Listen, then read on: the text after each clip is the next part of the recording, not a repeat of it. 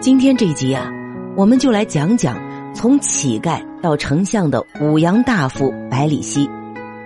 百里奚，五羊皮，今富贵可记得家中妻。灶下没柴火，劈了门栓炖母鸡。这首歌啊，是秦国大夫百里奚的老婆唱给自己老公的，也唱出了在周天子的治下，平民生活有多悲惨。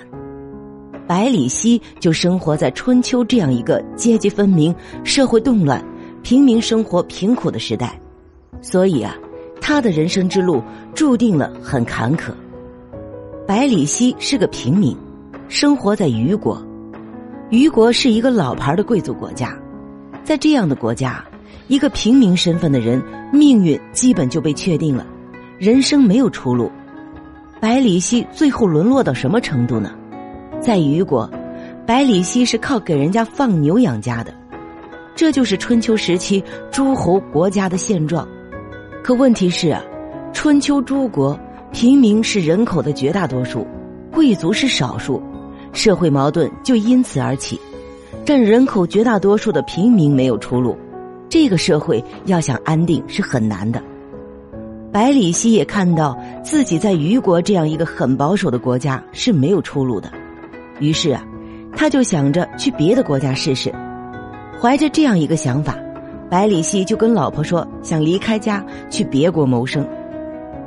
百里奚家里啊实在是太穷了，就担心自己这一走，老婆儿子怎么办？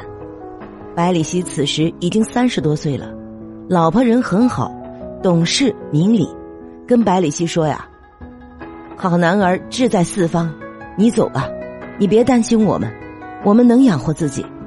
作为今天衣食无忧的我们啊，是想象不到百里奚家到底穷到什么程度。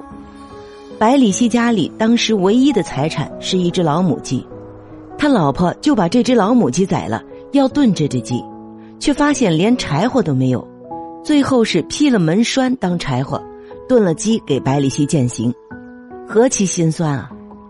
三十多岁的百里奚就是这样含着眼泪离开虞国，来到齐国。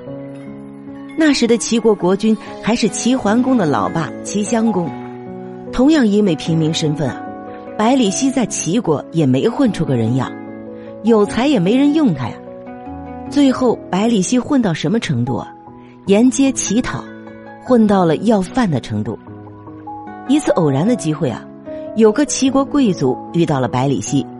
一说话，发现百里奚这个人很有才，就把百里奚带到府里做幕僚。就这样，百里奚开始给人做幕僚，还算是有口饭吃。春秋时期的幕僚叫什么？大家还记得吗？史书中啊，管幕僚叫食客、门客。战国四君子都是养门客数千。其实所谓的食客呀，和沿街要饭的，就是一个门里，一个门外。没有多大区别，做幕僚啊是没有出路的。你能耐再大，干到死，你就是个臭要饭的。你不是贵族，当不了官这是血统问题。这就是春秋时期平民在国家里的地位。千万别觉得给人做门客是个体面工作，看看百里奚这个门客当的有多憋屈就知道了。后来啊，百里奚听说周天子那里需要一个养牛的。百里奚正好会养牛，他这就打算啊离开齐国，不干幕僚了，要去周天子那里给周天子放牛，期望在周天子那里获得一官半职。人穷啊，就是这样志短。百里奚一个惊天伟地之才啊，却要靠养牛这样的一技之长去博得领导的欢心，这是一个时代的悲哀。但是，比这更悲哀的是啊，周天子的人拒绝了。你一个平民还想给天子养牛，想得美！你不配。这就是贵族世界对待百里奚们的态度。相比之下呀，我们再看看天庭给孙悟空这个野猴子封的弼马温，就知道玉皇大帝有多宽容了。在离家二十多年以后啊，最后百里奚靠那个齐国贵族的举荐，才回到了虞国，因为有贵人推荐啊。百里奚这才得到虞国的认可，做了一个小官这个齐国贵族啊，还因此看不起百里奚，说呀：“我看这个愚公不是个能做大事的人，心胸也太小了，就给了这么小的官儿，这样的职位你也愿去？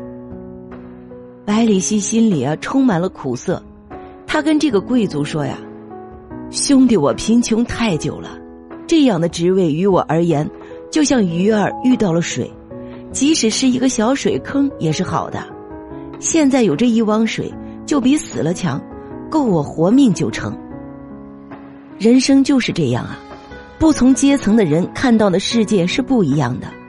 一个像齐国贵族那样的大人物，已经当腻歪了官儿，买了豪宅准备隐居的人，他怎么可能理解像百里奚这样一个在外漂泊二十多年、已经五十多岁，还尚无片瓦、妻儿不知所终的人对一个小官位的留恋？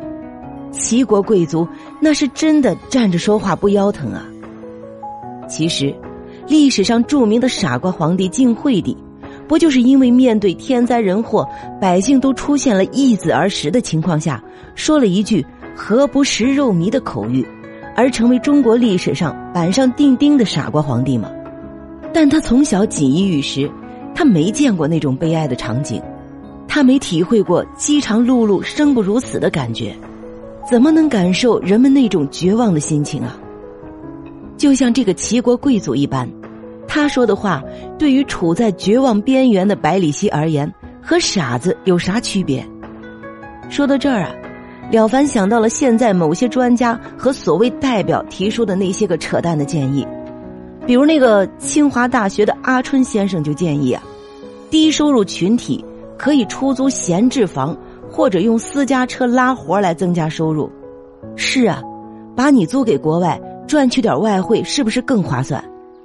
还有那个人五人六的什么代表海哥，说建议年轻人多进厂打工，鼓励支持年轻人争当产业工人，这样才有助于制造业的发展。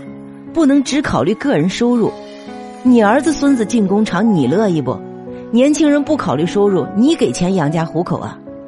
最可气的呀，是那个狗屁专家阿浩。居然说国内家庭平均总资产三百万很正常，现在谁家没个五十万现金呢？好嘛，你一句话直接把我开出国籍了，我不配做中国人，我家没五十万，看你长得就跟个五十万似的，那不够的是不是你给补齐啊？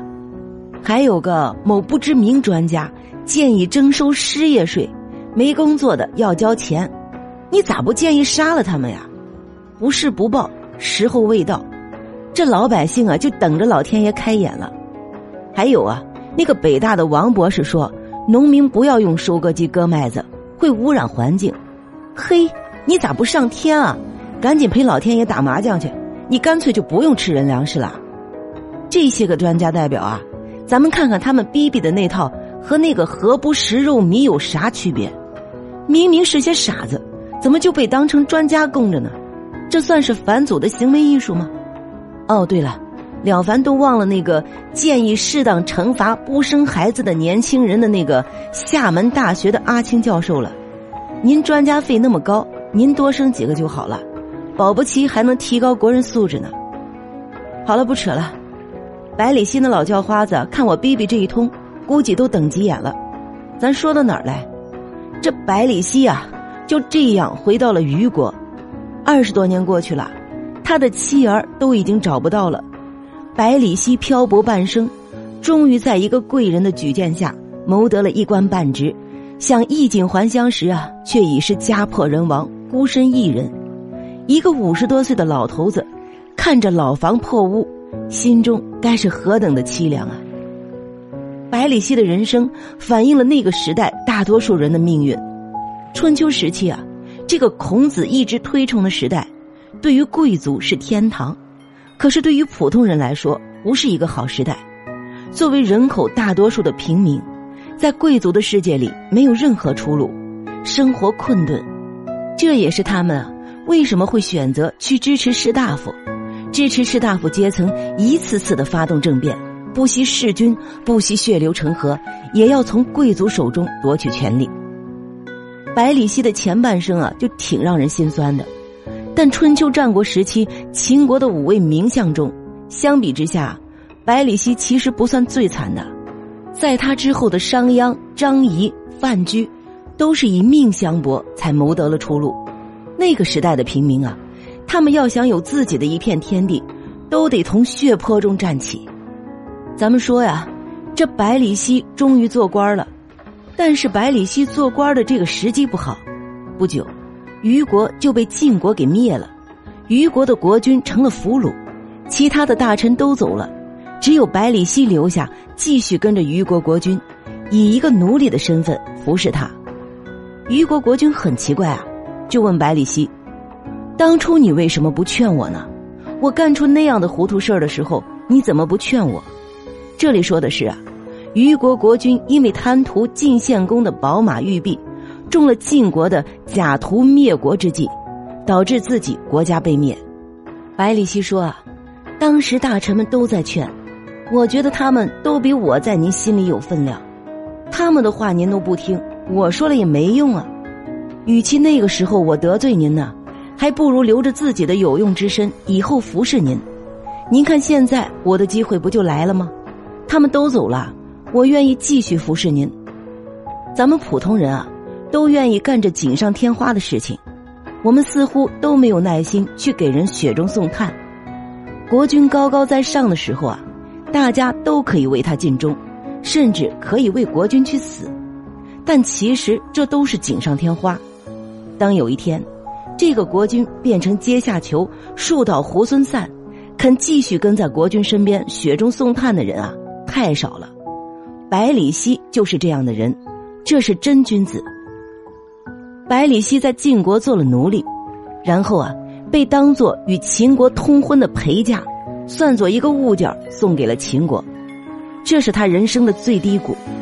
以前啊，百里奚不管说有多穷，但起码是个自由身，而现在，百里奚变成了一个陪嫁的老奴，更悲惨的是啊，要陪嫁到秦国去。百里奚是怎么看待秦国的呢？他是宁肯死都不去啊。百里奚在路上逃跑了，当时奴隶逃跑是死罪啊！不仅仅是奴隶的主人要杀他，所有贵族在抓住他的时候啊，都会杀了他。为什么？要用他来警告自己的奴隶：你们敢逃跑，就是死路一条。所以啊，百里奚的逃跑，这背后的意思是宁死都不去秦国。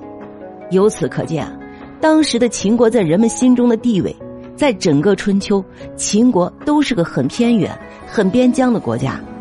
无论是从他的贵族身份、他的资历，还是从他的国家实力来说，秦国的人设都是很穷、很落后而野蛮。